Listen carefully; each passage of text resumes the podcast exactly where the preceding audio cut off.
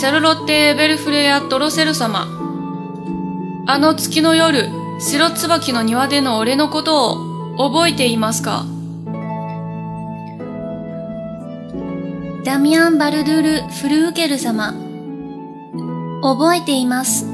あなた、私の泣き顔を見て笑いましたね。私、とても腹が立ちました。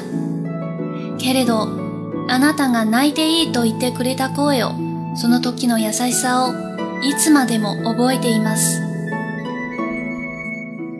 年相応の君が可愛くて笑ったんだ。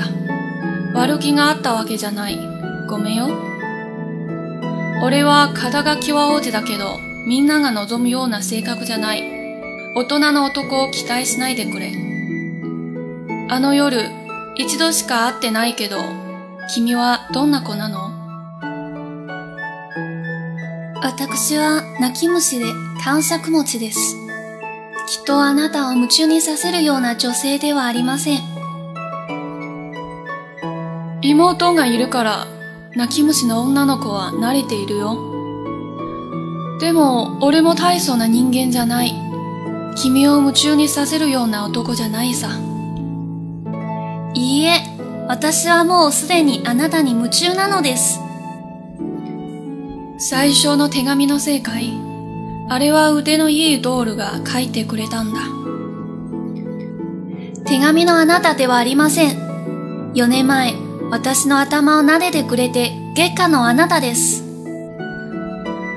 たった一度泣いているのを慰めただけだよ。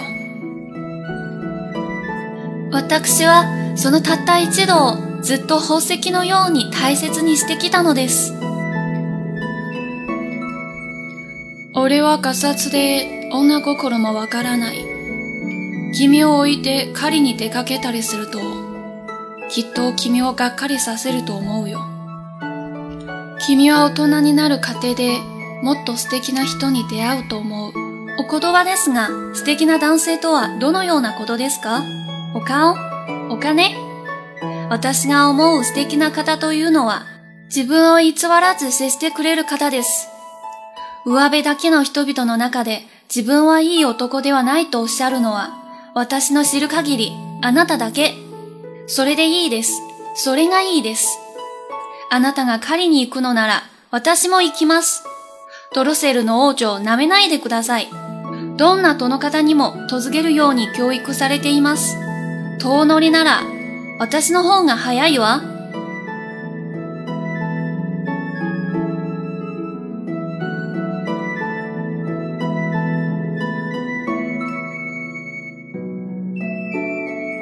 夏洛特·埃比尔弗雷亚·德罗塞尔殿下，你还记得那天晚上白山茶庭院里的我吗？达米安·巴德尔·弗里格尔殿下，我还记得，你看到我的哭脸还笑了。我当时非常生气，可你说让我继续哭这句话和你那时的温柔，我一直都记得，因为你做出了与年纪相符的事。觉得你可爱才笑的，我没有恶意，抱歉。虽然我身为王子，但我的性格并非众人所期望的那样，请别误以为我是个成熟的男人。那晚只与你有过一面之缘，你又是个怎样的人呢？我爱哭，脾气也暴，一定不是能让你迷恋的女性。我有妹妹。所以习惯了爱哭的女孩子，但我也不是什么了不起的男人，不是什么能让你迷恋的男性。不，我已经迷上你了，是因为一开始的那封信吗？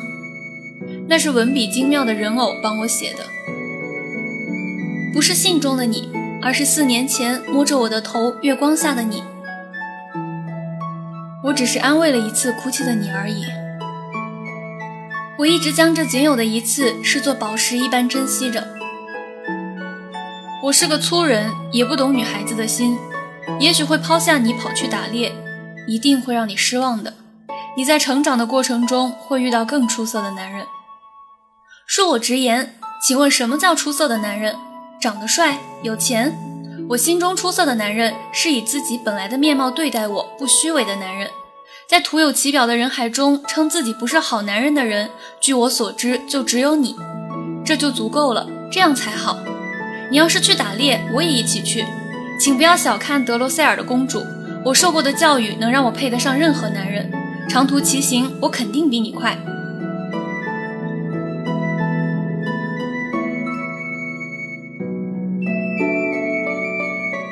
这一段书信对话呢？来。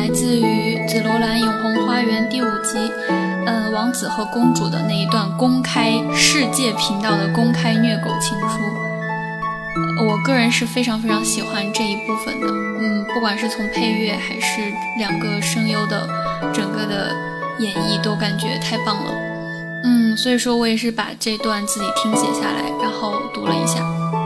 那如果听完这一段之后想去了解一下这部番的话呢，大家可以去看一下第五集。这段书信的一个背景前提是这两国要联姻，王子呢二十四岁，公主十四岁，中间有十年的差。但是呢，在四年前公主十岁的生日的时候，王子有在这个院子里面见过公主一面，嗯，当时安慰了这个哭泣的公主。嗯，现在由于外交，两国要联姻。然后他们两个现在就要在这个大庭广众之下传一下这种书信啊，就是来确定一下彼此，这样就是一个走官方程序吧。但其实因为两个人之前有过一次一面之缘，所以说两个人其实彼此都很倾心的。但是呢，因为就是只有一面之缘，又怕对方对自己有抱有太高的希望，所以两个人呢就拼命的在信里面说自己的不好，嗯，以此呢就是希望。你可以喜欢本来的那个我，大概就是这种感觉啊。但是后来最后结局就是两情相悦。我读的最后一段是，嗯，那个公主的一封信。完了之后呢，那封信之后就王子没有再寄信过来，而是直接约了公主去曾经见面的那个庭院，然后呢给了戒指，给了信，然后求婚，大概就是这样子的。那我觉得第五集是很甜的那一集呢，那个威尔利特应该也是体会到了这种。I stayed，到底是什么意思？所以我个人非常喜欢第五集。那如果是听了我的朗读之后，很想自己去读一下这一封一封的情书的话呢，大家可以加群六六七二九幺六五五，嗯，我会把那个中日双语的文稿放在群文件里面，大家可以去自由的下载，然后自由的练习。好，那我们今天就到这里啦，米早桑，拜拜。